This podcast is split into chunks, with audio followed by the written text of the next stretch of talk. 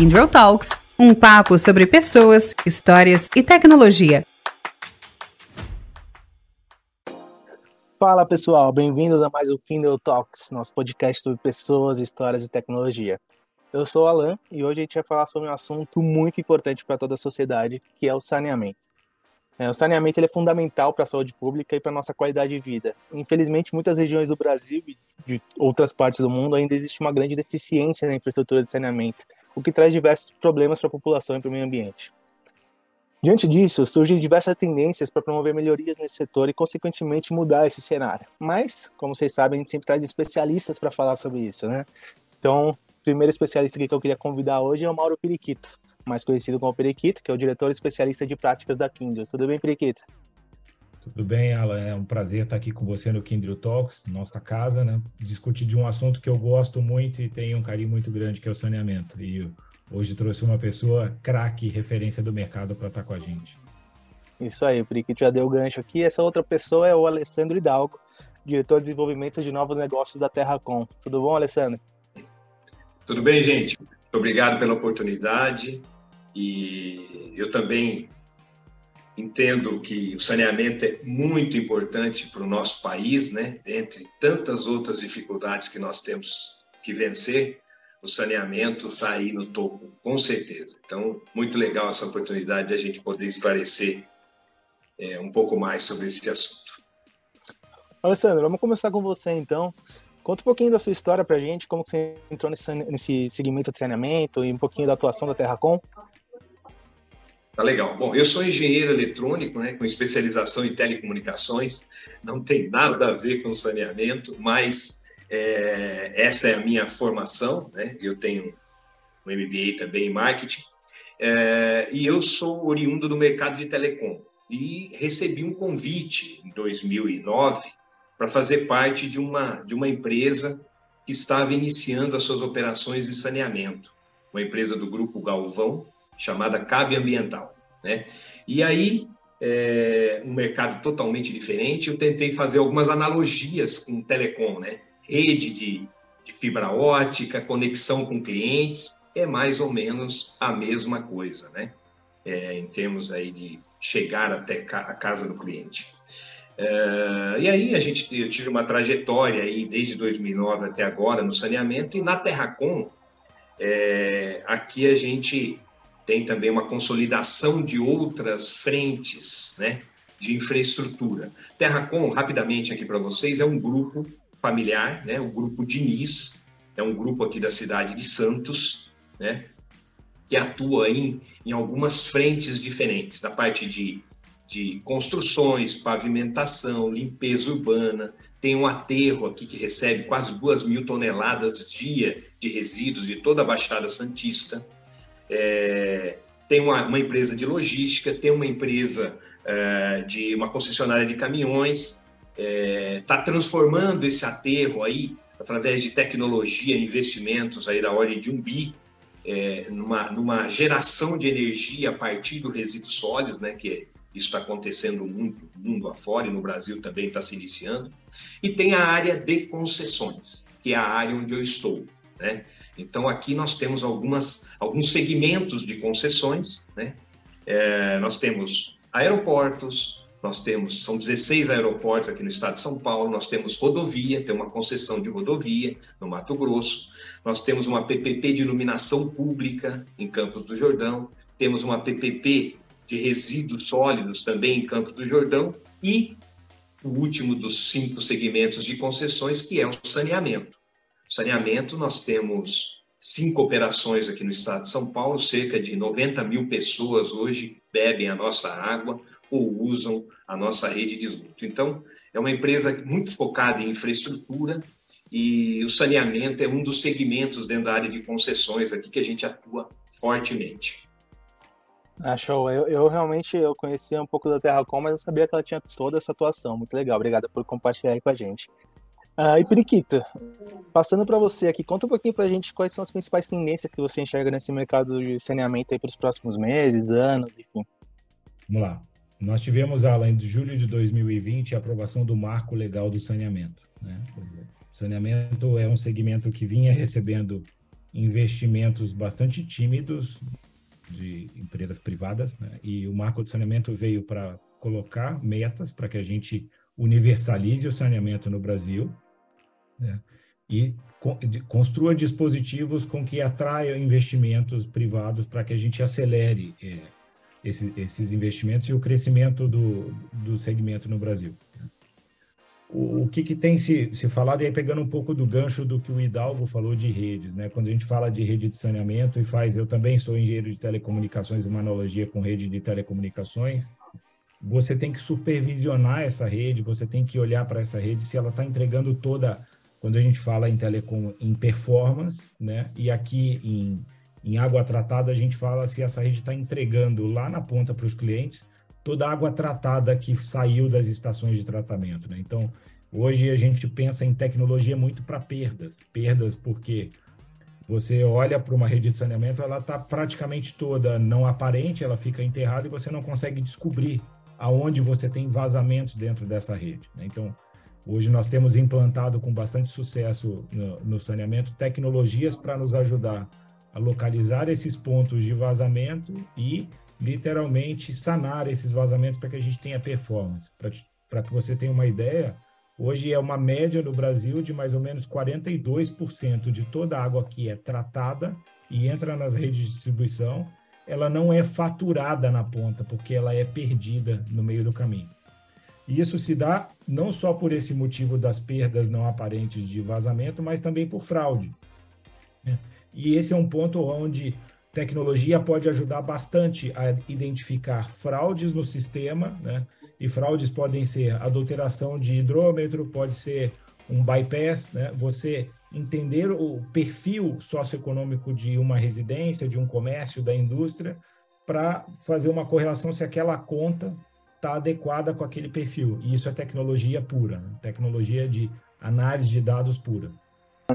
Não, legal, Periquito. Aí você falou, então, da tecnologia ela pode ajudar nessa, principalmente nessa prevenção de perdas, mas tem outros, outros lados aí que a tecnologia pode ajudar também, até pensando no, no, no consumidor final?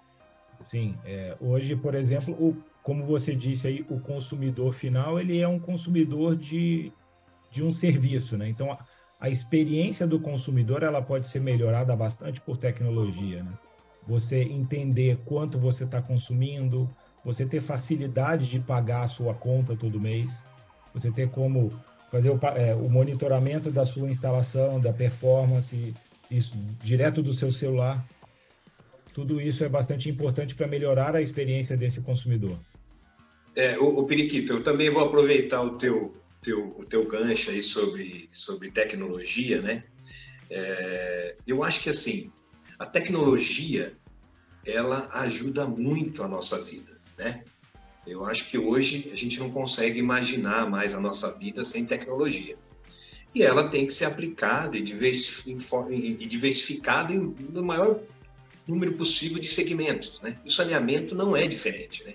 Então, eu acho que a tecnologia, é, quando a gente usa esse termo, né, ele é muito abrangente, né, muito abrangente. Então, você falou aí de, de perda, né, de combate a perdas, como é que você pode, usando tecnologia, identificar comportamentos, né?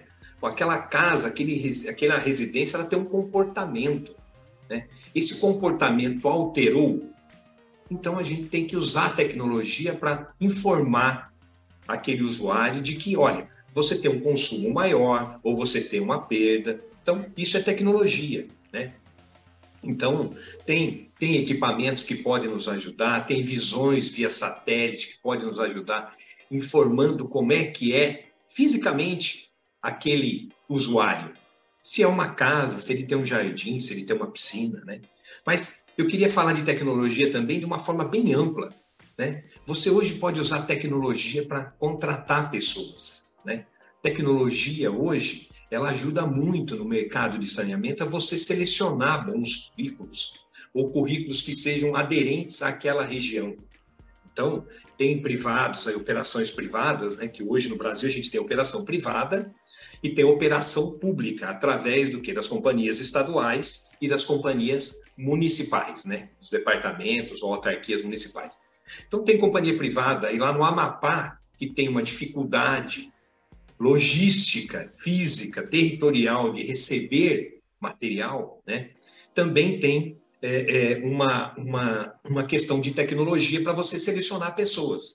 Então, a questão comportamental, né, a forma de você construir uma estação de tratamento de água, uma, for uma forma de você construir uma estação de tratamento de esgoto, a parte construtiva, é tecnologia. Não é só um buraco, né? Eu acho que tem muita coisa que a tecnologia pode, pode nos ajudar a melhorar simplesmente uma palavra que é, que é o resumo do saneamento, na minha opinião, que é a qualidade de vida das pessoas. Né? A gente está levando água tratada e está tratando o esgoto que é devolvido. Porque hoje, é, é, eu acho que a perda d'água é um problema né? que também precisa ser ser direcionado, esses números são muito grandes, 40% de perda média no Brasil é muito, né? É, eu acho que ainda tem 30, 35 milhões de pessoas que não têm abastecimento de água, né? E no esgoto, né, tratamento de esgoto, 100 milhões de pessoas não têm coleta, né? Ou seja, o esgoto vai sai ali na, na porta da casa dele e não tem tratamento também. Né? Então, quando você cuida do esgoto, você leva qualidade de vida, né? Você leva qualidade de vida para as pessoas também e para a vida marinha, né? Fauna, flora.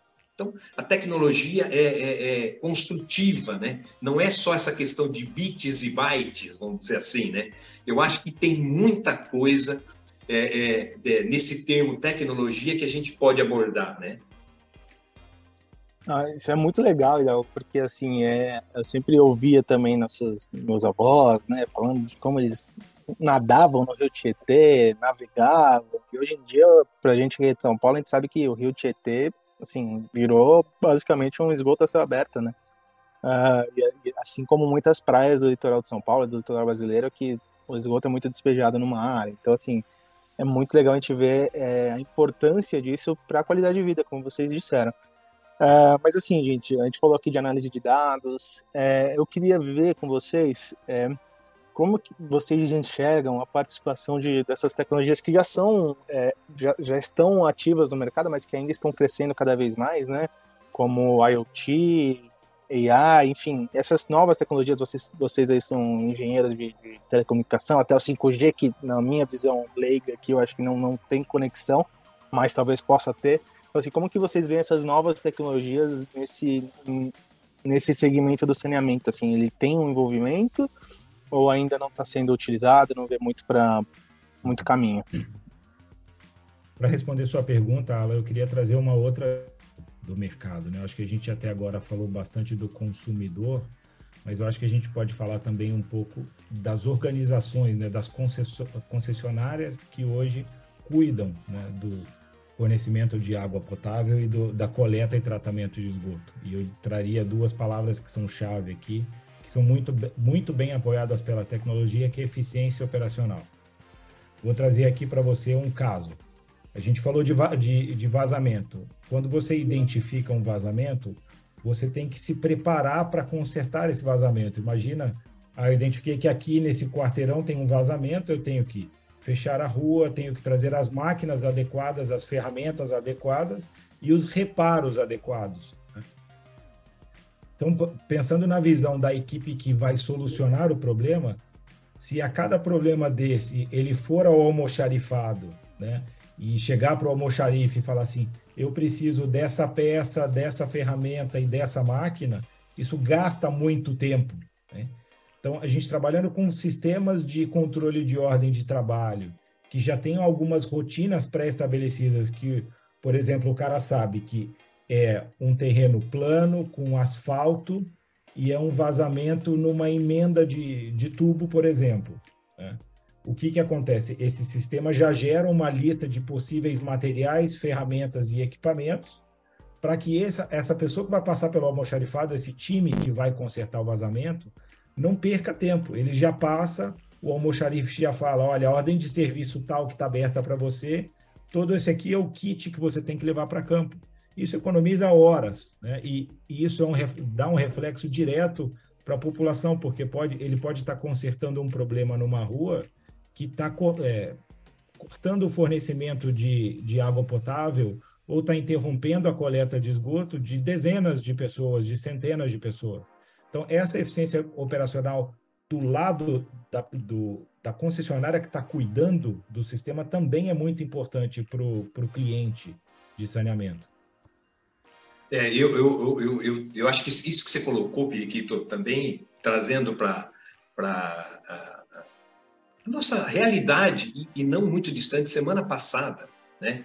É, você disse aí de eficiência operacional, de, de procedimentos, de rotinas que, que, que, precisam ser cumpridas. Né? Semana passada, uma empresa estava fazendo uma manutenção aqui para a Companhia Estadual aqui de São Paulo, a Sabesp, e, e numa, numa adutora, né? a adutora é, né? acho que é sempre legal deixar claro, né? a adutora é a grande condutora da água, né? ela é, pode ser uma adutora de água bruta, né? Você retira a água de um rio ou de um poço, mas normalmente a adutora para poços, né? É, é, e você trata essa água e depois você pode usar uma adutora de água tratada também para abastecer os reservatórios. E uma dessas adutoras estava passando por uma manutenção, né?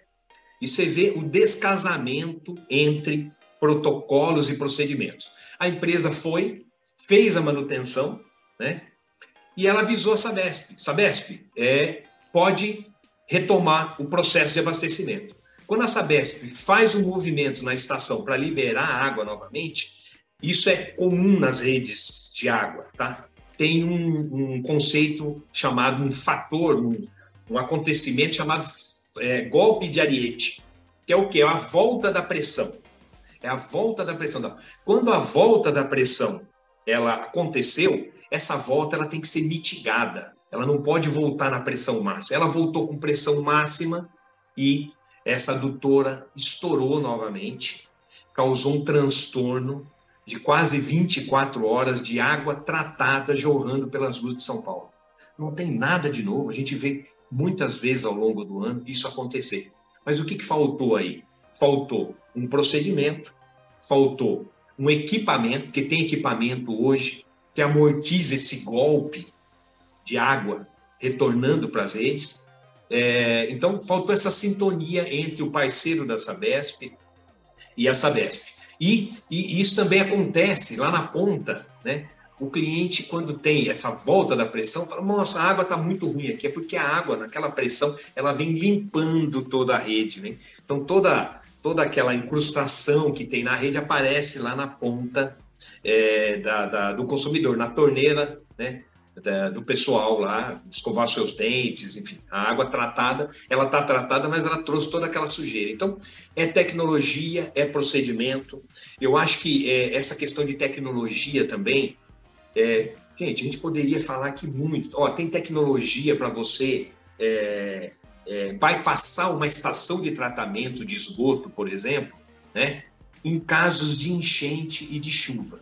A estação de tratamento, ela tem uma performance, ela tem uma eficiência.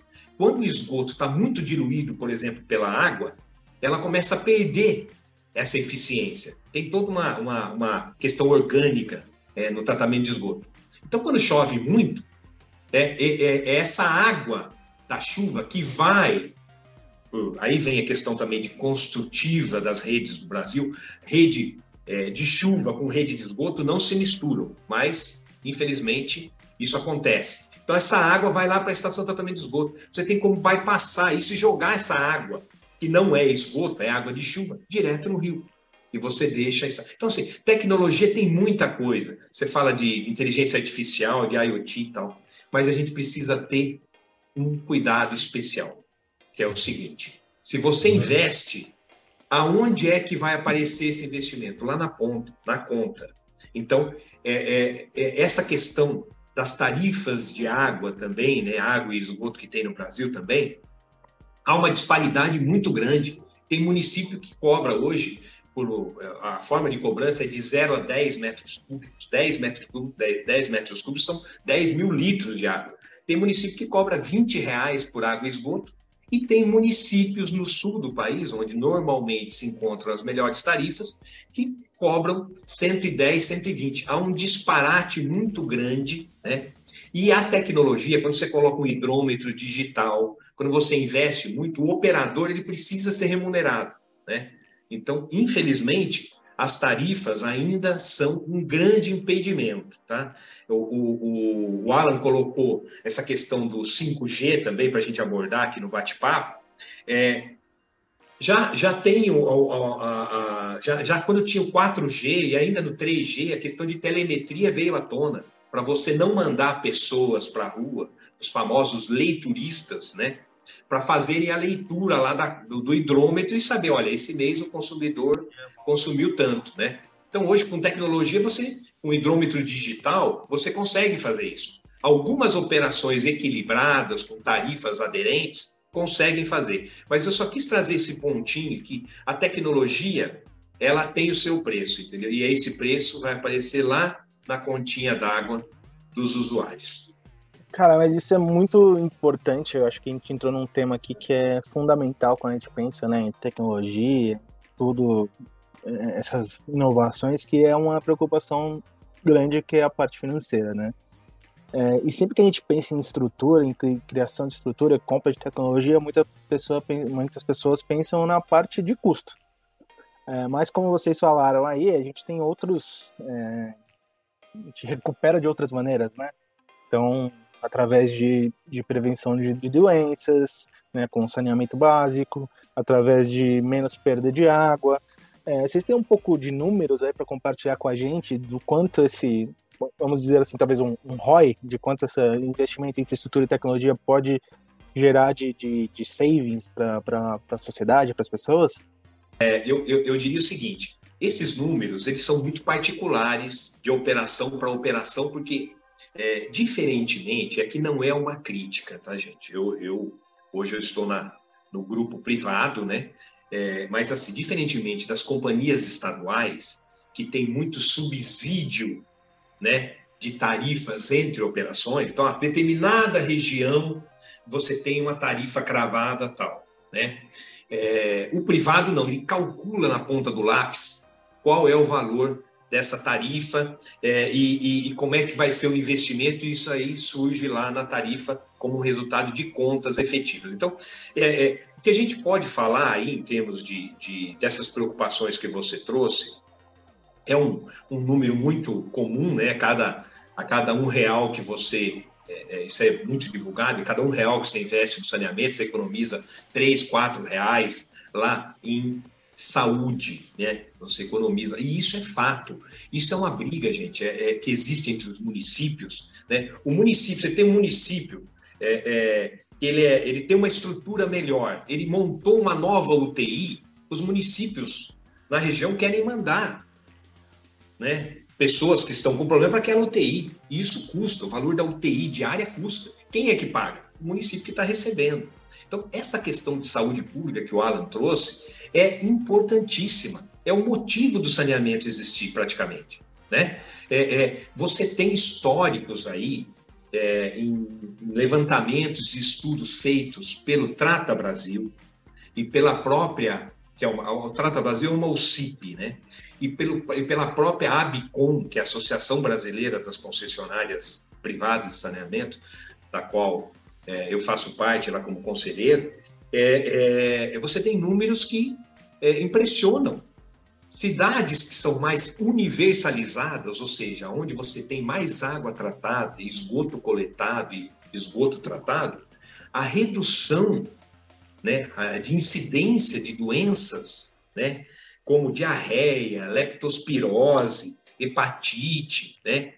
Ela é drástica essa redução, né? Então, crianças que estão em formação, que têm até 10 anos de idade, que aí seu corpo está se desenvolvendo, seu cérebro está se desenvolvendo, são impactadas diretamente por problemas dessa natureza. Né? Então, é, é, os números são. É, isso, isso, isso é fato.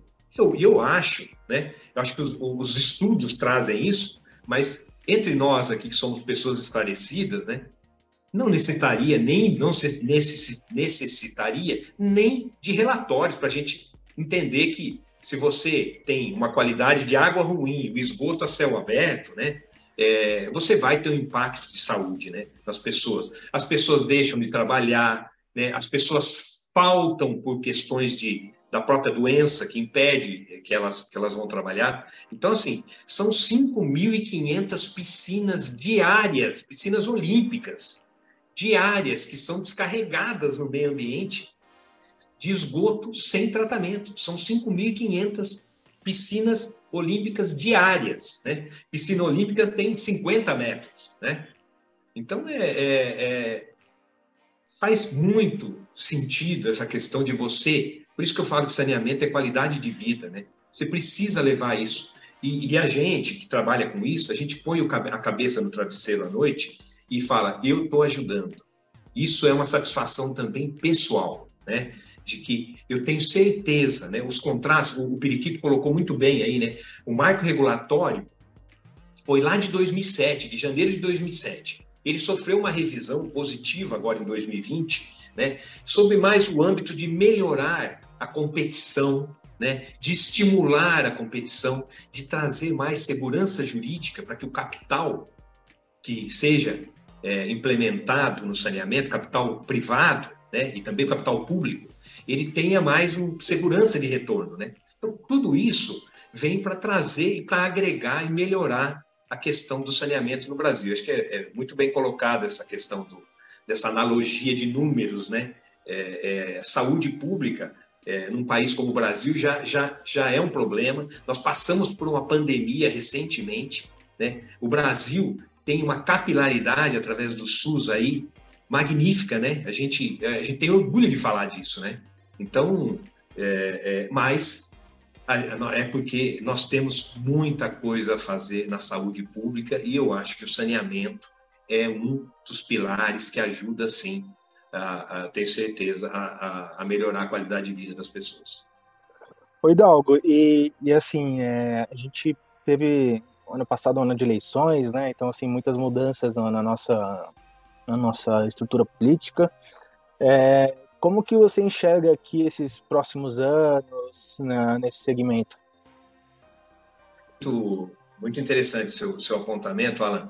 É, se a gente notar, né, lá no primeiro mandato da Dilma, já se começou a falar de números do saneamento. Começou-se a discussão e desde então ela não mais parou. Né? Esse novo governo, ele veio com uma ele me parece ter uma tendência de equilibrar um pouco mais, né, trazer mais as companhias estaduais para o jogo, né? lembrando que elas estão no jogo aí há mais de 30 anos, né? e os números são esses.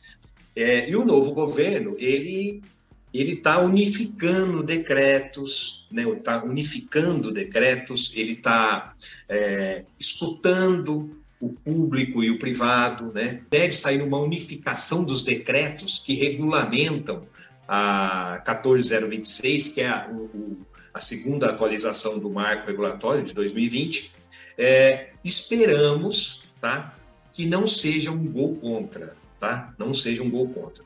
Eu acho que cabe alguns ajustes que tem convergência entre o público e o privado, né? É, mas é, a gente não espera que, que, que, que, decisões que foram tomadas na lei, né, sejam é, revogadas. Isso é muito ruim, tá? Porque as decisões foram feitas para a gente ter prazo para universalizar. E o prazo é o ano de 2033, tá? Para água e para esgoto. Então, nós estamos há 10 anos do prazo. A gente tem que evoluir. Os números são de investimento são gigantes, né? Acho que o Periquito depois talvez vá falar, mas são mais de 700 bilhões de investimento, né? E também em recuperação do que tem hoje.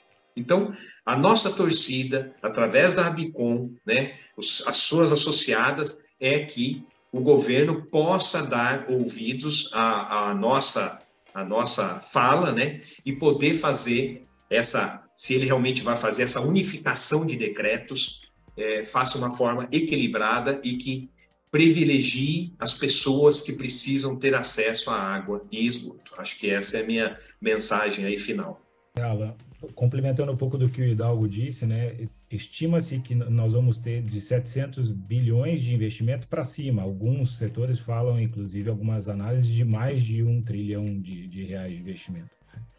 E toda, todo esse déficit que a gente tem de infraestrutura, do saneamento, de construção e aperfeiçoamento do que já existe, pode gerar um outro tipo de impacto na sociedade, que é no emprego. Né? Estima-se que mais ou menos 6 milhões de novos empregos podem ser criados durante essa jornada.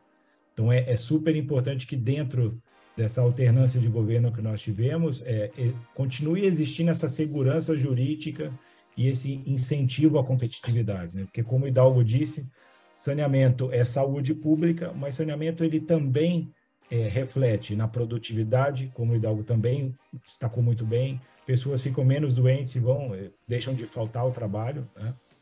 mas também isso acaba influindo no turismo, porque com saneamento você habilita áreas que você não, não tinha pensado para turismo, em valorização imobiliária. Né? Quando você recebe, imagina o impacto que é você receber saneamento numa casa que não tem saneamento, né? receber água tratada e coleta de esgoto. Esse, esse imóvel instantaneamente muda de patamar na sua valorização. Bom, gente, felizmente a gente está chegando aqui no nosso tempo limite, né? É, então, queria mais uma vez agradecer Periquito e Dalva aí pela, pela presença de vocês, pela participação, por terem compartilhado tantos ensinamentos é, importantes e válidos aí para a gente. E principalmente nossa audiência por estar tá ouvindo aqui mais um episódio. Então, não se esqueça aí de, de continuar seguindo os perfis do Kindle Talks na sua plataforma de áudio preferida. E até a próxima. Valeu, pessoal. Valeu, pessoal. Obrigado. Muito bom. Obrigado. Um abraço. Nosso bate-papo continua em breve. Acompanhe o Kindle Talks e fique por dentro das histórias de pessoas que vivem e fazem acontecer na era do conhecimento.